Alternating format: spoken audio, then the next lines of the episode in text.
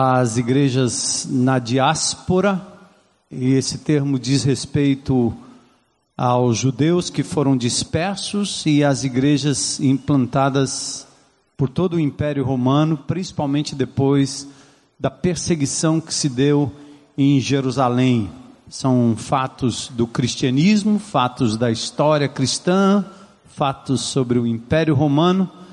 E Pedro escreve às igrejas dispersas, é tanto que ele usa um termo grego que deriva da palavra casa, oikos, e ele chama a igreja dispersa de paroikos, ou seja, um povo que, que não tem uma casa fixa aqui nesse mundo. Principalmente porque na época em que Pedro escreve, e na época em que o Novo Testamento foi escrito, a igreja de Jesus, os discípulos de Jesus, reunidos nos mais diversos lugares, de casa em casa, eh, na maioria das vezes, e às vezes publicamente, era uma igreja extremamente perseguida pelo Império Romano. Havia uma perseguição ferrenha, tanto que tem uma história na Bíblia do apóstolo Paulo, que foi Saulo de Tarso, que como um judeu, uh, recebendo ordens da própria liderança judaica, e com o aval dos romanos, ele então saía perseguindo os cristãos da época. E Pedro descreve inclusive que as casas eram invadidas, os bens eram levados, famílias ficavam totalmente à deriva, sem ter onde ficar, e muitos dos componentes da família eram levados então, às vezes, para arenas, espetáculos públicos, ou como Nero que resolveu iluminar a entrada do seu palácio com tochas humanas dos discípulos de Jesus. Tudo porque aqueles que criam na pessoa de Jesus confessavam que Jesus Cristo era uh, Christos Rocurios, no sentido de que ele era o Senhor absoluto. Título esse dado apenas ao imperador romano, e todos deveriam saudá-lo. Quando os cristãos se rejeitavam a saudar o imperador romano e ao invés disso proclamar que Jesus Cristo era o Senhor absoluto de suas vidas, isso lhes custava a vida, os bens, a família, a casa, e é nesse contexto que Pedro escreve, nesse contexto que nasce através de toda a palavra de Deus, a literatura apocalíptica, falando sobre o final dos tempos, trazendo uma esperança para aquele povo que vivia em desespero por conta da perseguição ferrenha. Então é nesse contexto que surge a literatura apocalíptica, a literatura profética, o que nós hoje chamamos de escatologia.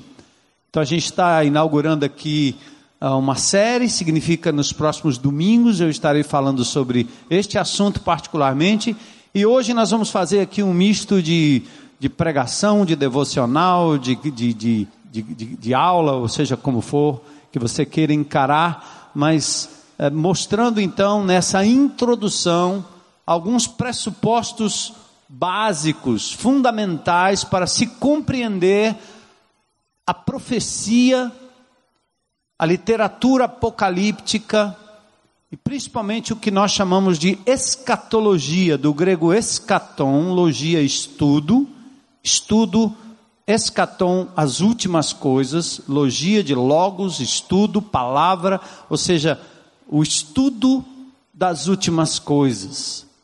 E para os judeus daquela época, ou para os crentes, os discípulos daquela época, o fim estava muito próximo. É, quase dois mil anos se passaram. E Deus continua dando, não só através da palavra, mas através de fenômenos históricos, de coisas até ligadas à geografia, toda esse, essa movimentação das nações, de tudo que tem acontecido ao redor do mundo e principalmente tendo a nação de Israel como pivô histórico de todo esse movimento escatológico, Deus continua dando sinais concretos de que nós estamos nos encaminhando para um momento do fim. Então, eu quero convidar você a abrir comigo em 2 Pedro, ou segunda epístola, ou carta de Pedro, capítulo 3. Eu convido você a ficar em pé se quiser, não é obrigado. Mas se quiser, para a gente mudar de posição um pouquinho. E eu vou ler alguns versículos do capítulo 3. Acompanhem comigo aí os primeiros versículos do capítulo 3. Pedro diz assim: Amados, esta é agora a segunda carta que lhes escrevo. Em ambas, quero despertar com estas lembranças a sua mente sincera para que vocês se recordem das palavras proferidas no passado pelos santos profetas, e aqui se referindo ao Velho Testamento principalmente, e do mandamento de nosso Senhor e Salvador, que os apóstolos de vocês lhes ensinaram. Antes de tudo, saibam que nos últimos dias, e aqui vem a escatologia, surgirão escarnecedores zombando e seguindo suas próprias paixões. Acontecia naqueles dias e acontece nos dias de hoje a zombaria com o nome de Jesus, com a palavra de Deus. Eles dirão: o que houve com a promessa da sua vinda? Desde que os antepassados morreram, tudo continua como desde o princípio da criação. Verso 5 diz: Mas eles deliberadamente, ou seja, propositadamente, se esquecem de que há muito tempo, pela palavra de Deus, existem céus e terra, esta formada da água e pela água. E pela água, o mundo daquele tempo foi submerso e destruído. Por isso você encontra fósseis nos lugares mais improváveis, como na Chapada Diamantina, debaixo de cavernas de 7, 8, 10 quilômetros, ou lá no Cariri, com aquela pedra cheia de fósseis, né? E assim vai. Então ele diz: a água, o mundo daquele tempo foi submerso e destruído. Pela mesma palavra, os céus e a terra que agora existem estão reservados para o fogo, guardados para o dia do juízo e para a destruição dos ímpios. Não se esqueçam disso, amados. Para o Senhor, um dia é como o quê? Mil anos. E mil anos como um dia. O Senhor não demora em cumprir a sua promessa, como julgam alguns. Ao contrário, Ele é paciente com vocês, não querendo que ninguém pereça, mas que todos cheguem ao arrependimento. O dia do Senhor, porém, virá como ladrão. Ninguém espera, ninguém sabe a hora. Os céus desaparecerão com um grande estrondo, os elementos serão desfeitos pelo calor, e a terra e tudo que nela há será desnudada. Visto que tudo será assim desfeito, que tipo de pessoas é necessário que vocês sejam? Vivam de maneira santa e piedosa, esperando o dia de Deus e apressando a sua vinda Naquele dia os céus serão desfeitos pelo fogo e os elementos se derreterão pelo calor. Todavia, de acordo com a sua promessa, esperamos novos céus e nova terra onde habita a justiça. Senhor, fala ao nosso coração. Acha um espaço na minha mente, Senhor, na nossa mente mesmo daqueles que ainda não creem ou não conhecem Jesus ou a palavra de Deus. O Senhor tem poder para fazer com que a tua palavra penetre nos corações, como um dia o Senhor fez no coração de alguém cético, incrédulo, como eu. Quero te agradecer, Senhor, pelas evidências claras de que o Senhor trabalha na história, que o Senhor é soberano sobre todas as coisas e que os pretensos reis, imperadores e homens que dominam a ciência, a história, o saber, apenas vêm e vão, passam e deixam muitas vezes um legado de destruição, como nós estamos vendo hoje mundo afora e até no nosso próprio país, o legado da corrupção, da imoralidade, da loucura, Senhor, do desrespeito ao ser humano. Ninguém merece isso, Senhor, a não ser o próprio homem quando se desvia do Senhor, do Criador. Eu peço que, em nome de Jesus, o Senhor faça-nos compreender qual o real propósito do Senhor anunciar o fim, os últimos dias, e que, acima de tudo, nós possamos viver melhor hoje à luz daquilo que o Senhor já fez, daquilo que o Senhor faz e daquilo que o Senhor fará. Nós te renderemos glória, graças, louvor, pois o fazemos isso em nome de Jesus, nosso Senhor absoluto e Salvador. Amém. Podem sentar.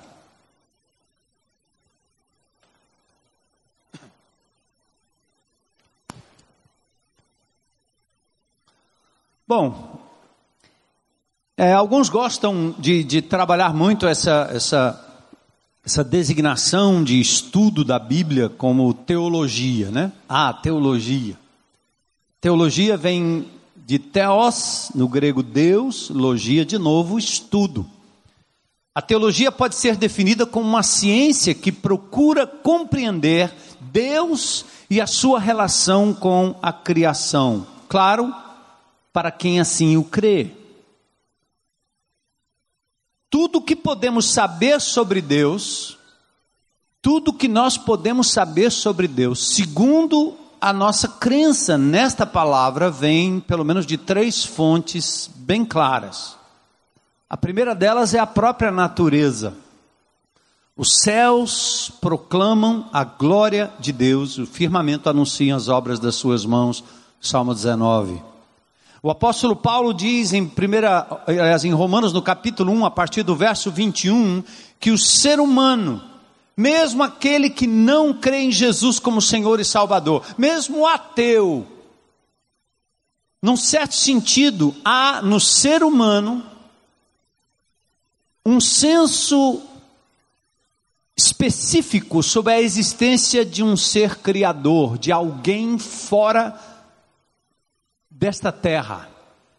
Há, um, cada tribo, cada povo, em cada lugar que você possa ir ou estudar, haverá sempre uma deidade, sempre um Deus, qualquer que seja o nome, qualquer que seja a designação, seja ele infinito, seja ele invisível, seja ele visível, seja ele fenomenal, no sentido de que atribuem a fenômenos como raios, trovões, o aparecer do sol, atribuem a estes fenômenos físicos da criação uma deidade, mas invariavelmente há um sentido claro no ser humano intrínseco da existência de Deus. Deus este revelado na natureza, Deus revelado através da pessoa do Senhor Jesus Cristo, por isso ele é chamado de Emanuel, Deus conosco.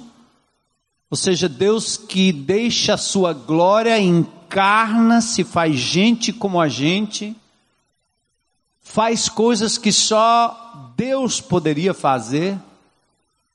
Esse Jesus maravilhoso, então, é o reflexo da glória de Deus, da pessoa de Deus em carne. O Verbo se fez gente e habitou entre nós, o Logos eterno, a palavra eterna. E a outra forma que Deus se revela é exatamente através da palavra de Deus. Conforme o Salmo 14, 1, o tolo diz no seu coração: não há Deus. Mas até o fato de negar a existência de Deus é uma forma de admitir que existe o conceito que precisa ser negado, está muito perto do reconhecimento de que Deus existe de verdade. Mas nós o conhecemos da melhor forma possível. E o cristianismo inteligente, o evangélico inteligente, eu creio que não me considero inteligente, mas quando eu rejeitava Jesus, a palavra, o cristianismo qualquer, eu jamais, eu creio que jamais seria vendido a qualquer teoria que não tivesse fundamento num documento histórico. Então, A fé inteligente, ela é lógica e ela está baseada num documento que não pode ser negado nem pela ciência, nem pelos laboratórios universitários, porque existe um estudo chamado bibliologia, que estuda a questão da veracidade dos documentos, e esse livro aqui, ele passa em qualquer teste. A tentativa de negar, de desfazer, fica por conta de artigos postados na super interessante, ou de indivíduos que abrem a boca, às vezes, numa sala da universidade, para dizer coisas que nunca estudou de verdade ou conhece de verdade. Pouco sabe sobre paleontologia, sobre antropologia. Poucos sabem sobre as pesquisas feitas ao longo dos anos. Então a nossa fé, o nosso conhecimento de Deus vem da natureza, incapaz de nos salvar, porque o homem está como cego, ele fica tateando em busca de Deus vem da pessoa do Senhor Jesus Cristo, mas ele veio na história, veio para o que era seu, os seus não o receberam, ele foi rejeitado, como ainda hoje é rejeitado, e nós temos artistas no Rio de Janeiro se vestindo de Maria, né, para tentar simular um aborto de Jesus em plena praça, praça pública. Que espetáculo grotesco, que ridículo. O que é que isso vai fazer? Não muda nada, ele continua sendo Deus. Não muda nada é apenas uma tentativa do ser humano de dizer eu rejeito, eu não quero. Porque esse Deus intervém na vida, intervém na história, intervém nos rumos da nação, nos rumos de uma pessoa. Então nós podemos conhecê-lo através da Bíblia, palavra de Deus. Quando se fala de teologia, deixa eu só dizer para aqueles que gostam um pouquinho do estudo e para esclarecimento, existem dois tipos de teologia: a teologia sistemática, criada ao longo dos séculos, onde você tem enunciados sobre Deus, sobre os anjos, sobre a igreja, que chama angelologia, eclesiologia, ramartiologia, que vem de ramarti, que tem a ver com a doutrina do pecado e assim por diante. Então você tem as, os, os postulados, os enunciados, e você corre para a Bíblia para achar um versículo que cabe ali embaixo. Estilo Bancroft, na sua teologia sistemática, para alguns aqui que conhecem. Esse tipo de teologia, ela, ela tem um fundamento histórico em Tomás de Aquino, por exemplo, com as institutas, aliás, as institutas são de Calvino, mas a Suma Teológica de Tomás de Aquino. E depois Calvino também, com as suas institutas. Ele tenta organizar as ideias sobre teologia e os homens então estudam a teologia com versículos pendurados embaixo. O outro tipo de teologia é a bíblica. Como é a teologia bíblica? Ela vai ao texto e tira do texto bíblico a conclusão de como Deus trabalha na história determinados temas, e a partir daí sim passa simplesmente a catalogar, por exemplo, o amor através do Velho Testamento, a misericórdia através do Velho Testamento os pactos através do Velho Testamento. E assim você estuda a partir do texto bíblico e não através de um enunciado que busca textos para tentar referendar. Qual é o perigo da teologia sistemática? Ela ajuda num certo sentido, mas ela comete erros ao utilizar textos fora do seu contexto maior. Quando a teologia bíblica, ela considera a história, porque Deus não escreveu uma enciclopédia. Ele escreveu um livro como quem escreve uma carta, tem começo, tem meio. Nós lemos aqui, veja como Pedro diz: Eu quero lembrar a vocês, essa é a segunda carta que eu estou escrevendo. Ele fala como se ele estivesse mandando um WhatsApp para você, entendeu? E ninguém fica secando um WhatsApp, fazendo composição gramatical, estudando a morfologia de um WhatsApp, você não faz isso. Você lê simplesmente e passa a apreciar o que está sendo dito e quem disse, por que disse. Eu recebi um WhatsApp da minha garota esses dias. Massa. Então a teologia bíblica tem esse, essa, essa facilidade, né? Ou vantagem. Eu vou dar um exemplo de teologia sistemática, né? Só para você entender do perigo. Por exemplo, você pega um folheto desses de evangelismo, E o camarada escreve lá: vou evangelizar e diz assim: você não tem Jesus como Senhor e Salvador, saiba que Jesus está batendo na portinha do seu coração para você se converter. E pendura um versículo lá, Apocalipse 3 e 20. Eis que estou à porta e bato. Só que o texto de Apocalipse 3 e 20 não está dizendo que Jesus está batendo na portinha do coração do descrente para poder entrar e converter ele. O texto de Apocalipse 3 e 20 tem um cabeçalho em que Jesus fala à igreja. Ele está dizendo: Você, minha igreja amada, você me deixou de fora. Você se envolveu com as coisas relacionadas a mim, mas não comigo. Você está ligado com rituais que têm a ver comigo, mas não para me seguir. Eu estou do lado de fora e eu bato na porta da igreja. Eu quero entrar. Se alguém abrir, eu entro, você há com ele e ele comigo. Esse é o verdadeiro conceito e verdadeiro contexto. E assim, muitas aberrações bíblicas acontecem nesses estudos teológicos que penduram textos que não têm absolutamente nada a ver quando examinados dentro do seu contexto. A minha escola é mais a escola da teologia bíblica. Eu prefiro partir do texto bíblico. Então, escatologia também precisa ser estudada exatamente desta forma. A teologia sistemática, ela é importante porque organiza temas, busca textos bíblicos, a teologia bíblica permite que o texto fala de forma a partir, aliás, a partir da própria Bíblia. Agora só temos um problema aqui, para começar. Para começar. O cristianismo vivido nas igrejas, né, como nós temos vivido ao longo dos anos, tem levado a nossa população, principalmente o ocidental, que não gosta muito de meditar. O oriental, ele fica lá sentado meditando, né? E ele passa horas ali, diante de uma estátua enorme. Ele não está preocupado em estudar a gramática do que o Buda disse. Ele está só preocupado em ficar ali na frente com incenso e pensando. Hum, hum, hum, O, o, ocidental não, ele quer estudar, ele quer saber como é que é, ele quer dissecar Deus. Só tem um problema: ninguém estuda Deus, porque ninguém explica Deus. Você não estuda seu pai, você se relaciona com seu pai. E eu quero dizer para vocês que o grande fracasso na vida de muitos crentes que vêm para a igreja, se batizam, frequentam a escola bíblica, fazem uh, o programa das crianças, vão para o GF, depois chega uma certa idade, o indivíduo se é exposto a determinadas coisas, ele debanda completamente, ele vai embora. E você diz: é culpa da igreja, é culpa da escola bíblica, é porque não tem escola bíblica, é porque o pai não deu certo, o pai não fez, o pai não. não nada disso.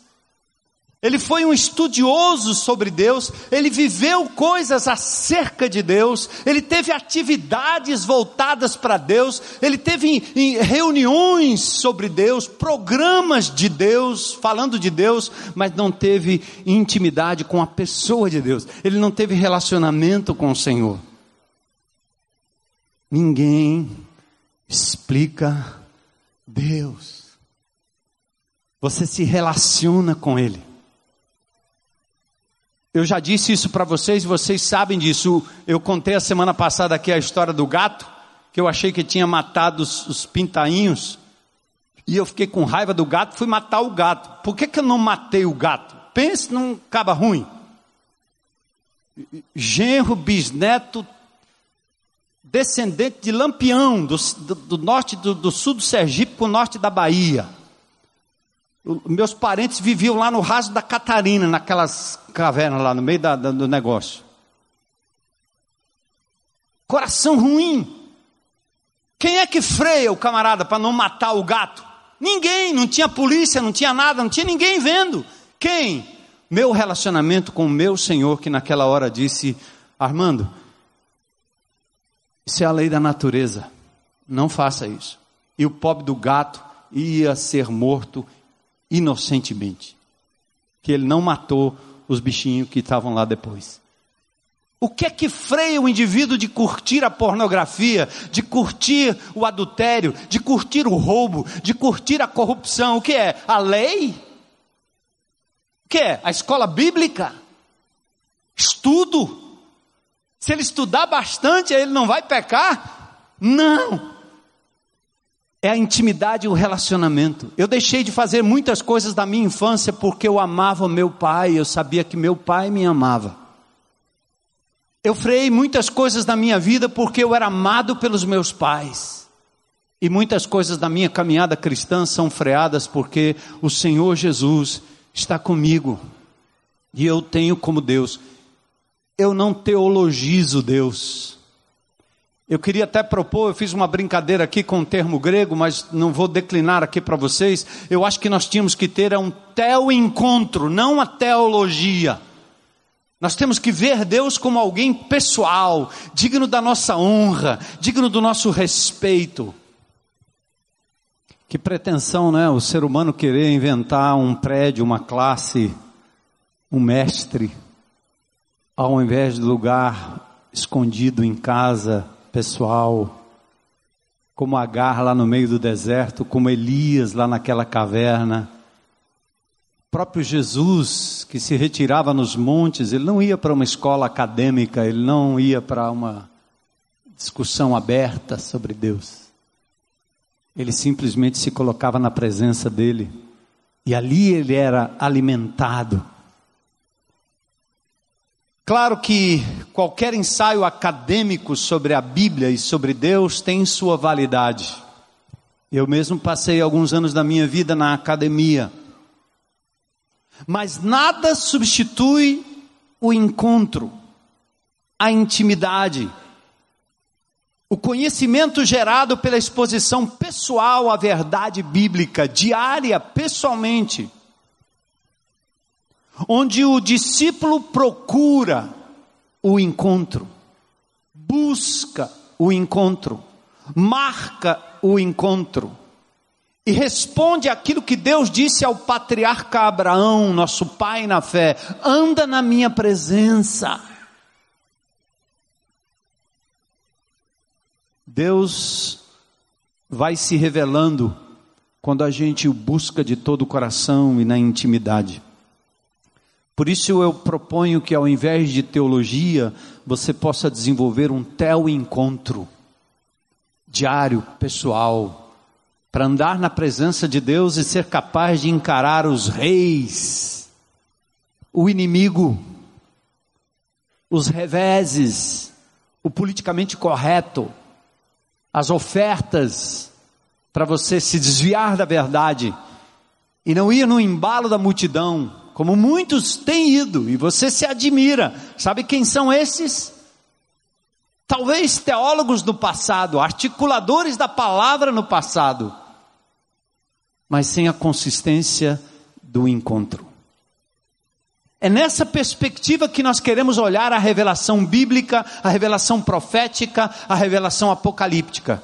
E eu quero introduzir para vocês dando, fazendo cinco importantes consideração, considerações antes da gente entrar no tema da escatologia propriamente dita, porque na semana que vem nós vamos estudar a promessa messiânica, como a promessa divina se desenvolveu de Gênesis a Apocalipse.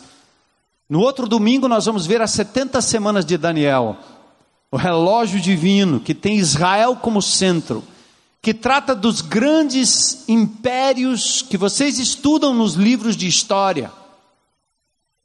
O Império Grego, o Império Babilônico, o Império Medo-Persa, o Império Romano. Sai império, entra império, tudo isso que pode ser estudado e averiguado do ponto de vista acadêmico. Deus revela a Daniel, através de um de um símbolo de uma estátua. E tudo que ali foi revelado se desenrolou com precisão milimétrica. E até hoje nós estamos vivendo o cumprimento daquelas profecias das 70 semanas. E por fim vamos estudar a diferença entre Israel e igreja, o Israel e a igreja, povo de Deus, nação e igreja povo separado, escolhido por Deus, para finalmente entrar então em alguns aspectos do Apocalipse. Mas eu quero deixar com vocês cinco considerações importantes hoje à noite para que se conheça o Deus da revelação e se pense na escatologia de forma equilibrada, inteligente e, acima de tudo, bíblica. A primeira consideração, simbolizado por uma coroa, é que Deus é o Senhor da história. Deus é soberano sobre a história da humanidade. Põe isso na sua mente. Entra rei, sai rei, entra governo, sai governo. Fazem acordos, juntam-se as nações. A União Europeia é feita e desfeita. Deus é soberano sobre a história da humanidade. Salmo 103, 19 diz: O Senhor estabeleceu o seu trono nos céus e, como rei, domina sobre tudo o que existe. O nosso Deus está nos céus e pode fazer tudo o que lhe agrada. Salmo 115, 3. Ele não é uma estátua, ele não é uma força imaterial, ele não é uma energia. Está demonstrado pela palavra de Deus, pela Bíblia, pelo cumprimento daquilo que aqui está escrito, que Deus age na história da humanidade. O passado, o presente, o futuro da humanidade estão nas mãos de Deus. Você crê nisso? Você está ciente da misericórdia e do juízo de Deus? O estudo e não a intimidade com Deus tem nos levado a considerar um Deus que é muito menor, que não está no controle, e nós nos desesperamos olhando como o noticiário nos leva a picos de alegria, picos de tristeza. Sai um, entra outro. Tira um, põe outro.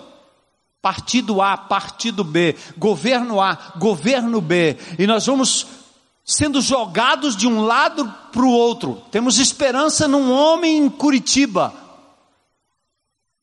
em ações de uma operação. E em seguida vemos outras coisas acontecendo ali no Congresso e somos jogados de um lado para o outro. Sai Obama, entra, entra Trump. O que acontecerá com a Europa? E a gente fica nesse vai e vem. E o resultado é que nós tiramos os olhos do Deus que governa todas as coisas e que apesar dessa glória e desse poder, Ele me conhece e Ele rege a minha própria vida.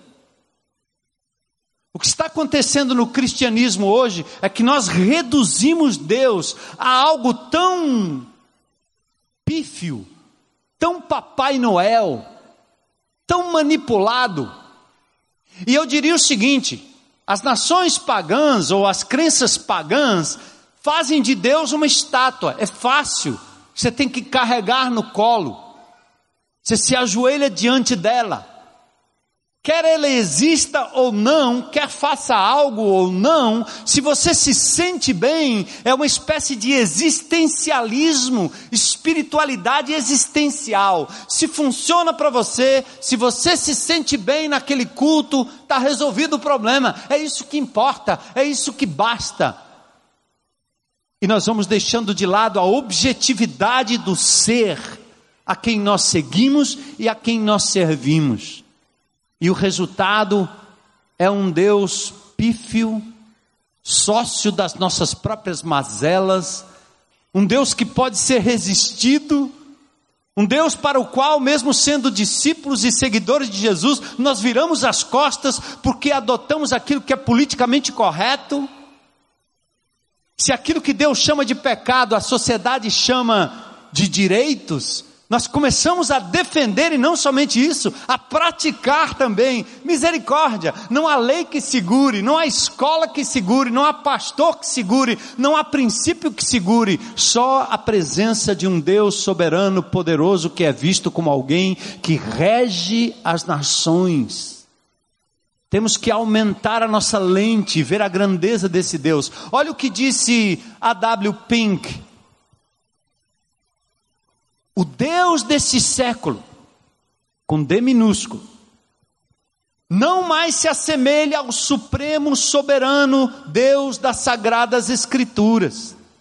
Ele está mais para o brilho de uma vela do que para a glória do sol no meio-dia. Esse Deus que nós estamos vivenciando hoje, inclusive nos nossos redutos, é um Deus cuja vontade pode ser resistida. É, Deus quer isso, mas eu não quero. Deus está me dizendo isso, mas eu faço exatamente outra coisa. Pode ser resistida. Os desígnios dele frustrados. O propósito é questionado todo o tempo. Não, mas isso é preconceito. Não, mas isso não existe mais. Mas isso foi naquela época. Isso não vale mais. Os tempos mudaram. Tudo muda. E agora nós estamos com receio de nos posicionar. Como esses dias, minha, minha esposa foi convidada para uma entrevista no programa Paz e Amor, e me disseram, a sua esposa pode, a sua esposa pode ir no programa Paz e Amor? Ela é, é, é a pastora Heloísa. Eu disse, não. Não, não mas ela, mas ela, ela faz o quê? Ela é o quê? As perguntas foram tantas que eu quase disse, você acha que minha esposa não é ninguém, não é nada, pobre, coitada. Então eu vou dizer para você, ela não, eu vou dizer o que ela não é. Ela não é, não é pastora. Não é teóloga. Não é. Ela é o quê? Mulher. Mulher. Você quer uma mulher? Vai uma mulher. Agora você vai achar antiquado, mas minha mulher, o que, é que ela faz? Ela é minha companheira, minha ajudadora, ela é mãe, ela é avó, ela cuida da casa, cuida no sentido de põe ordem no negócio, eu bagunço, ela ajeita, eu quase apanho. Puxa minha orelha, minha consciência. Por que, que você fez isso? Por que, que você disse isso? Por que, que você está querendo isso? Mulher que já trabalhou em grandes empresas e de repente disse: Não, eu quero cuidar das crianças, cuidar do lar. Que bicho doido é esse, gente? Claro que toda mulher tem o direito de trabalhar onde quiser, mas trabalhe fora, mas reconheça que há muito trabalho dentro. Que ser mulher é suficiente segundo o desígnio divino, o desígnio de Deus. Mas hoje nós estamos assim como crentes amedrontados de assumir posturas que são posturas do Deus todo soberano que disse: basta você ser mulher, basta você ser homem, que ama, que serve, que quer ver o bem-estar do outro e da outra. Então Pink tem razão. Esse Deus não possui credenciais para a deidade, está longe de ser um objeto digno de adoração, merece nada além do que desprezo. Primeira coisa, Deus é o Senhor da história, amém? Ele está no controle. Ei, peraí, escuta aí, deixa eu contar um segredo. Você está preocupado com o destino das coisas pequenas que estão ao seu redor? Deus cuida da história das nações. Ele vai cuidar do seu filho, vai cuidar do seu marido, vai cuidar da sua casa, vai cuidar do seu emprego, vai cuidar da sua aposentadoria. Ele vai cuidar. Só tem um jeito de você ser bem sucedido em todo momento. Leva ele com você. Não vá só. Ponto 2 pensando na escatologia, pensando na doutrina das últimas coisas, o que é que nós estamos vivendo? O segundo ponto aqui é: Deus é Senhor do tempo. O tempo, o juízo e as escolhas pertencem a Ele. Você acha que você é senhor do tempo, não é não? Hein? Você tem relógio digital aí? Que oração? Está chegando a hora. É o jogo, é o fantástico, é o relógio, é o alarme. E o relógio digital está contigo. E você está na crista da onda, achando que você é dono do tempo, que você sabe tudo, que você conhece tudo. Há mais ou menos 100, 200 anos atrás, não faz muito tempo, em Chicago, na cidade de Chicago, tinha 100 fusos horários. Era uma hora aqui, outra hora no Eusébio, uma outra hora em Messejana, tudo é hora, horário diferente. Não existia isso que nós temos, um horário único, universal. Foi em 1884 que um indivíduo inventou essa história do fuso horário e padronizou o tempo com os fusos horários. E ele foi chamado o Senhor do Tempo, Sanford Fleming. Mas eu queria dizer que você não é senhor nem senhora do tempo. Deus é senhor do tempo. Deus é senhor do amanhã. Ele diz: Não te preocupas. Não adianta você se angustiar, nem pelo que passou, porque passou, e nem pelo que virá, porque você não tem domínio. A escatologia nos leva a pensar: amanhã, amanhã o profeta da meteorologia disse que vai ter raio, trovão, tsunami em Fortaleza. E todo mundo esperou, e todo mundo ficou esperando. E o que aconteceu? Nada. Quase um sol escaldante. Você não é dono do tempo. Por isso que Paulo diz: você precisa remir o tempo, usar bem o seu tempo. Por isso que Moisés, que deixou registrado o Salmo de número 90, se não me falha a memória, no verso 12, ele diz: Ensina-me a contar os meus dias agora, para que eu possa alcançar um coração sábio. Você não é dono do tempo, Deus é dono do seu tempo. Ele é dono do tempo da história. É para tal tempo como esse que ele colocou Esther naquele lugar. É para tal tempo como este que Deus colocou você onde você está. Não reclame, o Senhor está no controle, tenha paciência. Ai, meu filho debandou, ai, meu filho foi embora, ai, meu filho isso aqui, meu filho isso aquilo lá. Gente, Deus é Senhor do tempo. Calma. O Senhor vai operar, vai trabalhar, entrega nas mãos dele, confie que ele tem o melhor para você e para sua família. Ele é Senhor do tempo. Tem uma coisa só que ele lhe pede para fazer agora, Oséias capítulo 10, verso 12. Esse é o tempo, seu tempo de buscar o Senhor. Entende? Eu entrego, Senhor, meu futuro nas tuas mãos.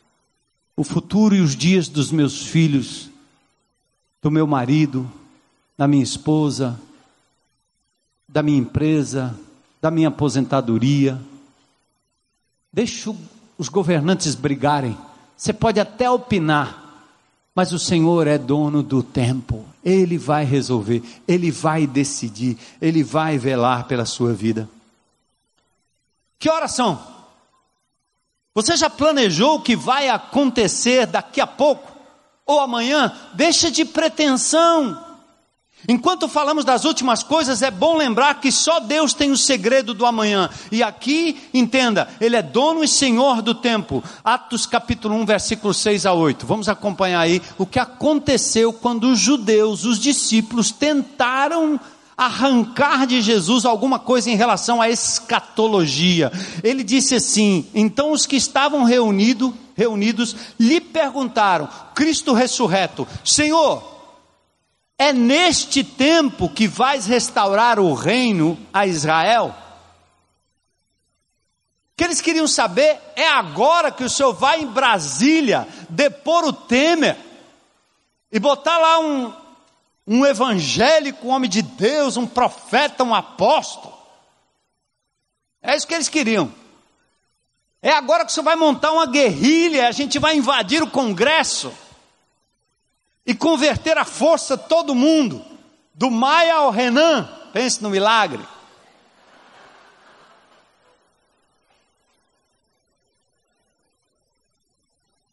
Oh Deus, aumenta a minha fé.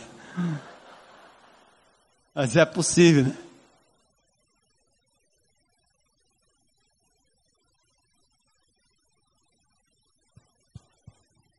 Deus é Senhor do tempo. Olha o que ele diz. Eles queriam saber se era aquele o tempo. E qual é a resposta dele?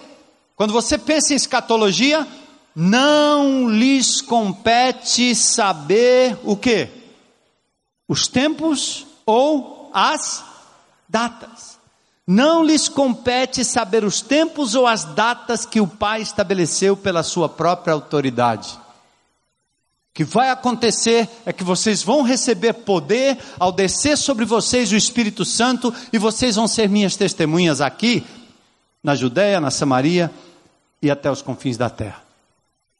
Põe isso na sua cabeça. Em 1844, um grupo se reuniu debaixo de uma profecia de uma mulher, de uma das maiores denominações que existem aqui no Brasil e por aí afora, dizendo que Jesus voltaria. Abandonaram seus trabalhos, abandonaram suas famílias, se vestiram de branco, foram para um morro esperar a volta de Jesus. 1844, Miller e a profecia de Ellen White. Dali nasce o Adventismo. Nem todo Adventista do sétimo dia cria ou crê nessa falácia profética. Mas uma denominação inteira foi esperar a volta do Senhor Jesus Cristo. Abandonaram tudo, como os tessalonicenses fizeram. Ninguém tem direito de marcar o dia ou a volta do Senhor Jesus Cristo ou o dia de determinados acontecimentos. Essa data está nas mãos do Senhor. A escatologia diz: nós não temos controle sobre isso. Está nas mãos do Senhor. O relógio é dele. Quando Jesus não voltou, inventaram uma coisa diferente. Disseram, não, ele voltou espiritualmente. E ele entrou no Santo dos Santos, lá no tabernáculo celeste.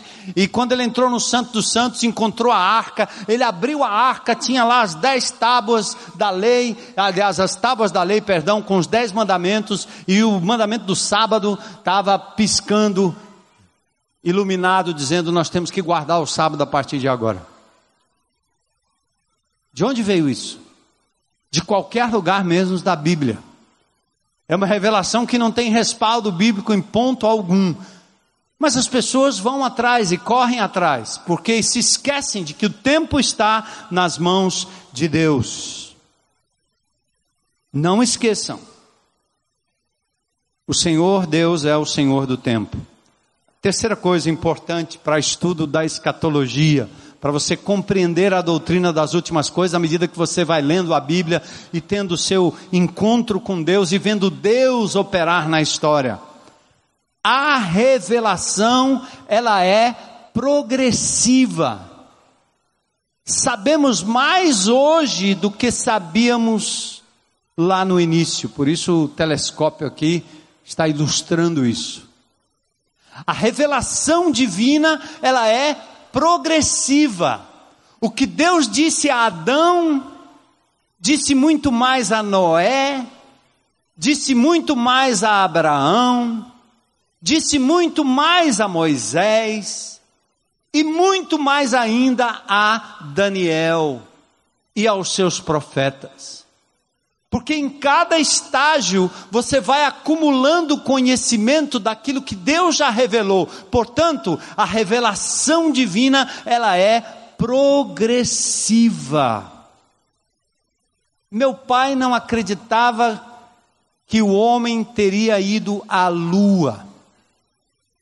Ele não sabia e não imaginava que a alunissagem ou aterrissagem na lua Aconteceu seis vezes. Meu pai dizia: Isso é mentira, meu filho.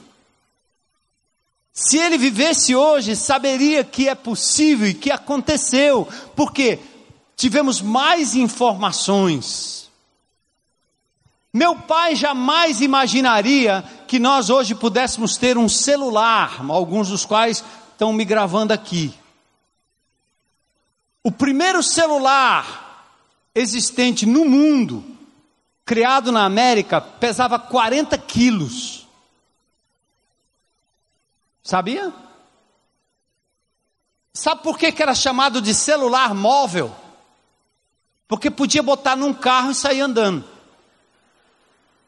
Móvel, não era no bolso, era no carro. Põe no carro aí atrás, na caminhonete, vamos levar. 40 quilos pesava o primeiro celular. Olha o que aconteceu ao longo dos anos. Em 1990, no século passado, no Brasil foi lançado o primeiro celular, lembra do tijolo? PT 550 da Motorola. É o novo, não é não? Cara, o celular de hoje é um tijolo fino. Não é não? Daqui a alguns anos, meu amigo, vai ser um negócio holográfico. O celular vai estar no ar em algum canto. Você vai parar aqui na frente e eu não vou ter nem como controlar, vocês vão estar só. Se eu estiver vivo até lá, né? Mas você percebe que a ciência mostra que as coisas vão progredindo? O que isso tem a ver com a Bíblia? Preste atenção, gente. Quando você ler a palavra de Deus, deixa de considerar o Velho Testamento como se você estivesse vivendo hoje, como foi nos dias de Jesus. A revelação progrediu. Você vê Deus mandando fazer coisas no Velho Testamento, você diz: ah, eu não acredito, isso é um absurdo. É um absurdo. Claro que é um absurdo. Para aquele contexto. Absurdo para você que vê hoje. Lá no Velho Testamento, Deus disse para o povo de Israel: saneamento básico. Quando vocês fizerem a necessidade, pegam uma pazinha, cavam um buraco, joga a necessidade e põe a, a, a, a areia por cima. Você já comprou sua pazinha hoje? Usou sua pazinha hoje? Claro que não. Então não é absurdo quando você pensa no deserto, quando Deus diz não come sangue, é porque o sangue prolifera bactéria facilmente, é porque a carne de porco no deserto não tinha freezer, amigo. E haja sal para fazer a carne de sol lá de Caicó, não é não? Então você entende o contexto e os ensinos de Deus que vem numa revelação progressiva, e assim você tem que compreender também a Escritura. Vou dar um exemplo profético para vocês, muito lindo nas Escrituras. Gênesis 3,15 foi a primeira profecia Deus coloca o homem no jardim do Éden, há um pecado cometido ali, uma desobediência à lei de Deus, a serpente é incorporada pelo diabo, dialoga com a mulher, Gênesis abre tudo isso, e aí vem com o erro a maldição, a morte, e Deus começa a dialogar com o homem, depois ele dialoga com a mulher, em Gênesis 3,15 ele fala com a serpente. Olha o embrião da profecia, olha o embrião do prenúncio do que aconteceria no futuro, lá no Éden. O que é que diz o texto? Vamos lá. Deus fala com a serpente o seguinte. Vamos lá, classe. Porém, inimizade entre você e a. Quem é você aí? A serpente, está no verso anterior, tá certo? Nós não vamos ler tudo, confia aí, depois você confere em casa se quiser. Eu porei inimizade entre você, serpente, e você, mulher. Aí ele diz mais: vou colocar inimizade entre a descendência da serpente, aí ele está falando de muitos, e quem da mulher? Não tira não. E o descendente dela mulher. Algumas traduções dizem o seu descendente mulher, o descendente da mulher. Aqui ele não está falando de muitos, ele está falando de um só. Os descendentes, os que são oriundos do inimigo de Deus, os desobedientes a Deus, lutarão contra o descendente da mulher. Olha a profecia. Aí diz assim: este, o descendente da mulher, vai ferir, aliás, a sua cabeça, serpente. E quando você mata uma cobra, tem que matar o que? Corta a cabeça fora, pisa a cabeça, mata. Mas tu vai lhes ferir o calcanhar. Gênesis 3,15. Um prenúncio da vitória de Jesus Cristo sobre o inimigo da vitória de Jesus sobre os descendentes do inimigo de Deus, onde a derrota do inimigo seria mortal, cabeça decepada. Mas o inimigo também feriria o calcanhar de Jesus, mostrando que Jesus seria ferido de morte por mim e por você. Um texto pequeno, mas que revela tanta verdade que mais tarde seria então anunciada e mostrada com mais plenitude. Só um adendo aqui, e com todo respeito aos nossos irmãos romanos, porque católico eu sou, eu sou católico, sou apostólico, só não sou romano. Algumas Bíblias da tradução católica transformam o descendente masculino, o pronome masculino, traduzem como um pronome feminino, erroneamente, para fazer de Maria aquela que pisaria nas cabeças da serpente. E a Maria da Bíblia, mulher agraciada por Deus, aquela da qual veio o Senhor Jesus Cristo, jamais quis essa posição para ela, porque pertence a Jesus o poder de se doar na cruz do Calvário e lá triunfar sobre o inimigo de Deus, criando para si uma nova humanidade, uma nova raça, um novo povo é por isso que em alguns lugares vocês vão ver a figura de Maria pisando na serpente. Como existe, por exemplo, a Assunção de Maria, né? Maria ascendeu aos céus. Maria nunca, nunca subiu no céu desse jeito que Jesus subiu, porque não está na Bíblia, não existe isso. Isso é uma invenção de alguém na tradição e a gente acredita. E aí tem o dia que a gente comemora isso e assim por diante. Então, tranquilize-se. Jesus Cristo é aquele que pisou na cabeça da serpente. E ele diz em Romanos 6:20 que a igreja de Cristo, seu corpo, em breve vai pisar a cabeça da serpente no sentido de que o triunfo de Jesus será o nosso triunfo. Olha como um versículo só tem tanta profecia e tanto conteúdo. Vamos para outro texto mostrando a progressão da revelação. Gênesis capítulo 12, verso 7. Vê se eu estou certo aqui. 12, 7. O que é que diz? O Senhor apareceu a Abraão e disse o quê? A sua descendência darei esta terra. Abraão construiu ali um altar dedicado ao Senhor que lhe havia aparecido. Atentem, a promessa feita a Abraão, em muitos textos, tem a designação de um descendente só. O seu descendente, alguém que viria de Abraão, herdaria a terra, herdaria a promessa. Mas olha como o Novo Testamento, você tem Gênesis, a mulher, depois você tem Abraão, no ano 2000 antes de Cristo, e lá na frente você tem uma explicação, a Bíblia explicando a própria Bíblia em Gálatas 3:16. Vamos junto comigo aí para vocês verem. Tá todo mundo aí? O que é que diz Paulo escrevendo aos Gálatas? Isso agora já, ó, ano 50, 60 depois de Cristo. Ele vai fazer referência a algo que aconteceu dois mil anos antes. E o que é que diz o texto? Assim também as promessas foram feitas a quem? A Abraão e a quem? Ao seu descendente. A Escritura não diz o quê? E aos seus descendentes, como se falando de. Entenderam aí, classe? Estão comigo? Vocês vão passar no Enem? Paulo está dizendo que Deus não falou aos descendentes de Abraão como significando muitos, mas ele diz assim: mas ao seu descendente, dando a entender que se trata de um só, isto é, Cristo. Olha que lindo!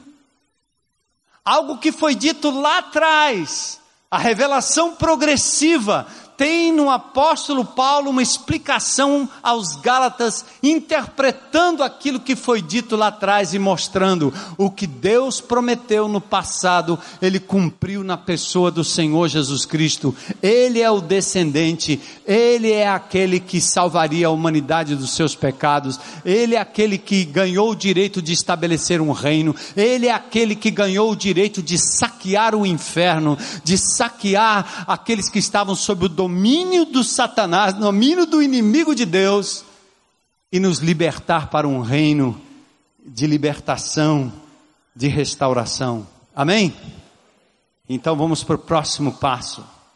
A profecia nasce sempre no contexto da história do próprio profeta que eu quero dizer é quando lá no Velho Testamento alguém recebe uma profecia, ele não está só pensando no futuro, muitas vezes aquilo está sendo para a própria vida dele, mas a aplicação vai muito além dele. Eu vou usar uma ilustração para vocês entenderem melhor aí com as duas montanhas. Vamos lá? Cadê? Uma questão de perspectiva. Um, dois, três e. Pou. Aquele é o profeta. Quando Deus fala, ele só enxerga a primeira montanha, ele não enxerga a outra montanha. Quando Deus diz a Davi que o seu filho herdaria o trono, o filho de Davi é Salomão. Então Davi espera que o filho herde o, o trono, e ele de fato herdou o trono. Mas tanto Davi não cumpriu a promessa porque ele adulterou e matou Urias, teve que se arrepender, e não tinha moral para ser o Messias prometido, Salvador do mundo, quanto Salomão, Embora sendo filho, embora sendo piedoso, embora tendo construído o templo, Salomão também pecou, caiu e ele não incorporou a promessa do Messias. As profecias relacionadas a Dani, a, a, ao próprio Davi e as profecias relacionadas ao próprio Salomão estavam apontando para alguém no futuro que viria para cumprir tudo isso e ele se chama Jesus, filho de Davi leão de Judá, da tribo de Davi. Deixe falar para vocês de três coisas importantes que você vê no Velho Testamento que apontam para Jesus: o sacerdote, o profeta e o rei. Quando você vê essas instituições do Velho Testamento, Claro que tem coisa que você acha absurda, claro que tem coisa que você acha cruel, mas lembre-se, Deus está lidando com o povo ímpio, o povo idólatra que saiu do Egito adorando tudo quanto é coisa, e Deus tinha que centralizar a adoração, Deus tinha que ser firme com as suas leis, às vezes ameaçando de morte, de punição com morte, não para que as pessoas morressem, mas para que as pessoas não, fiz, não cometessem o erro, como hoje nós temos impunidade total. O sacerdote no Velho Testamento, ele levava o pecado do povo diante de Deus, entrando no Santo dos Santos. Ele levava um cordeirinho que tinha sido imolado em favor do povo, mas ele tinha que oferecer um cordeirinho em favor de si mesmo. E aí ele entrava no Santo dos Santos e Deus cobria o pecado do povo, aguardando um dia em que um verdadeiro sacerdote poderia se entregar, um único sacrifício de uma vez por todas o sacerdócio no Velho Testamento apontava para Jesus. Jesus veio como sumo sacerdote da ordem de Melquisedeque. Ele não tinha pecado, portanto não precisava oferecer pecado por si só. Ele se ofereceu como Cordeiro de Deus que tira o pecado do mundo. Ele entrou no Santo dos Santos e ofereceu um único e definitivo sacrifício para que aí sim todos nós pudéssemos ser cobertos pelo sangue de Jesus, tivéssemos perdão diante do Senhor. Aleluia. É. Isso é escatologia. O, o profeta Moisés, Abraão falaram em nome de Deus. Moisés deu a lei para o povo. Quando Jesus Cristo veio, ele reuniu os seus discípulos no monte ali, é, dando o sermão do monte, o chamado sermão do monte, e ele diz assim: Vocês ouviram o que foi dito pelos profetas lá atrás? Não matarás. E agora Jesus se levanta como um novo, autêntico e último profeta, dizendo: Eu, porém, vos digo Qualquer que no seu coração intentar o mal contra alguém, já pecou. E quando a multidão ouvia Jesus falando, alguns diziam assim: Nunca ouvimos alguém falar como este homem. Por quê? Porque ele não falava o que Deus estava dizendo, ele era o próprio Deus, o próprio profeta encarnado, a pessoa de Deus, dizendo: Eu vos digo.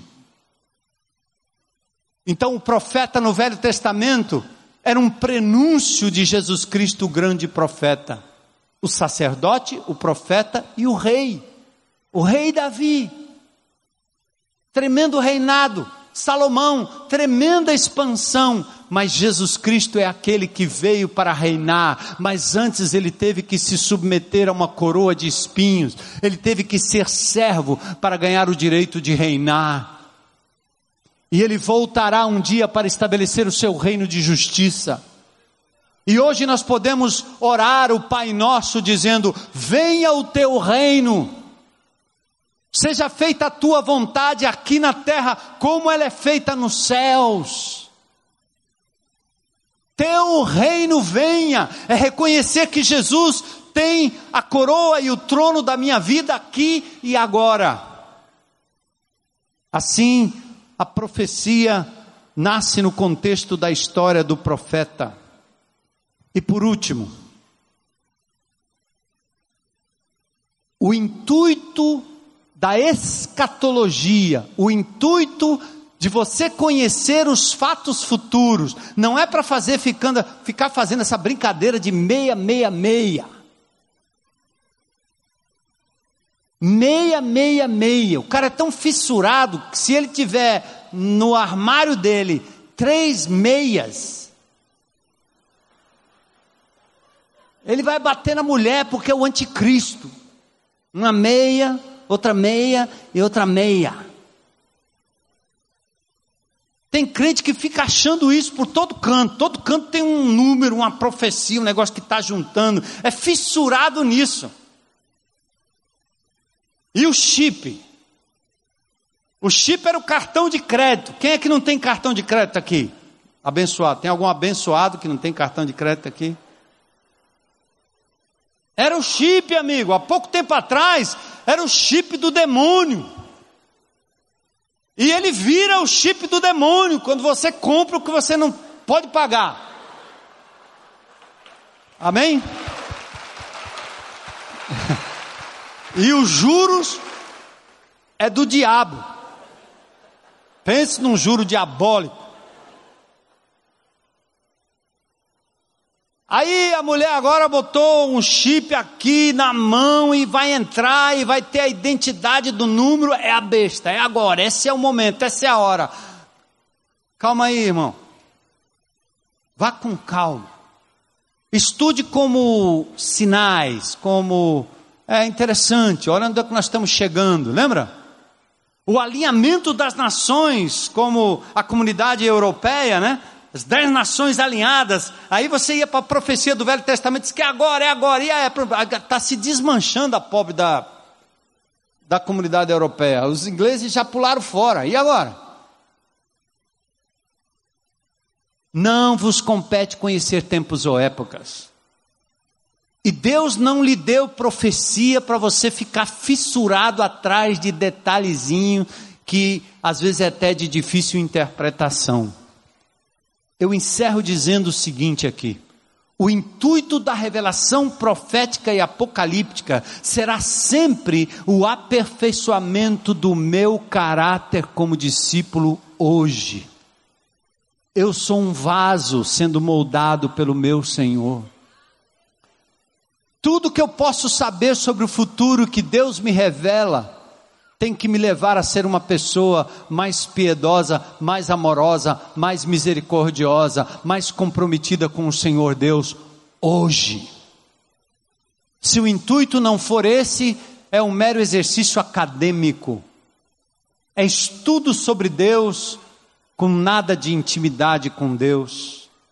Então é por isso que a gente fecha aqui e eu quero chamar de novo o Danielzinho aqui em cima, que o texto diz em 2 Pedro 3,10: O dia do Senhor, porém, virá como ladrão, os céus desaparecerão com um grande estrondo, os elementos serão desfeitos, ruído de proporções inimagináveis elementos estoicos, fileira, elementos primários do universo material, terra, ar, fogo, água. A astronomia testifica que o universo caminha para a morte e a terra perecerá por fogo ou por congelamento devido à perda de energia. Os cientistas ateu do Boyce Raymond, ele diz, o cientista ateu afirma, existe uma escatologia científica, nós estamos rumando para o fim.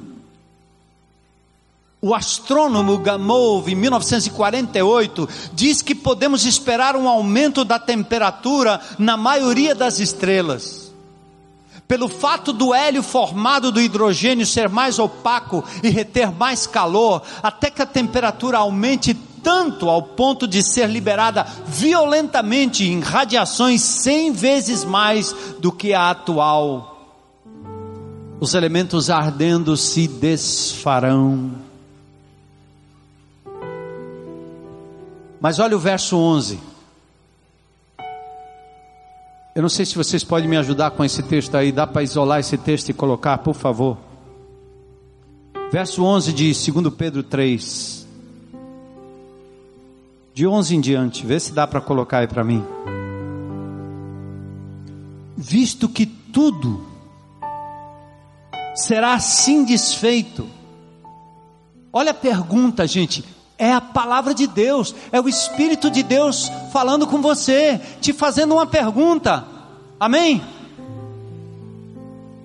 O que Deus está me dizendo? Ele está fazendo uma pergunta já que essas coisas serão desfeitas, já que tudo pode se acabar a qualquer momento, já que um tsunami pode nos invadir, que tipo de pessoas é necessário que vocês sejam? E aí diz: vivam de maneira santa, separada, vivam de maneira piedosa, esperem o dia de Deus, mas apressem a sua vinda os céus serão desfeitos, os elementos se derreterão pelo calor, mas de acordo com a sua promessa, nós vamos aguardar novos céus e nova terra. Olha o verso 14. Portanto, amados, enquanto esperam estas coisas, empenhem-se para serem encontrados por Ele em paz, imaculados, inculpáveis Tenham em mente que a paciência do nosso Senhor significa salvação, como eu também, ou como também o nosso irmão Paulo lhes escreveu com sabedoria que Deus lhe deu. Ele escreve da mesma forma em todas as suas cartas, falando nelas destes assuntos. Suas cartas contêm algumas coisas difíceis de entender, as quais os ignorantes e instáveis torcem, como também o fazem com as demais escrituras para sua própria destruição. Portanto, amados, verso 17, sabendo isso, guardem-se para que não sejam levados pelo erro dos que não têm princípios morais, nem percam a sua firmeza e caiam. Cresçam, porém, na graça e no que, gente? No conhecimento de nosso Senhor e Salvador Jesus Cristo. Lembra dele? Por meio dele e para ele. A ele seja a glória, agora e para sempre. Amém. Aleluia.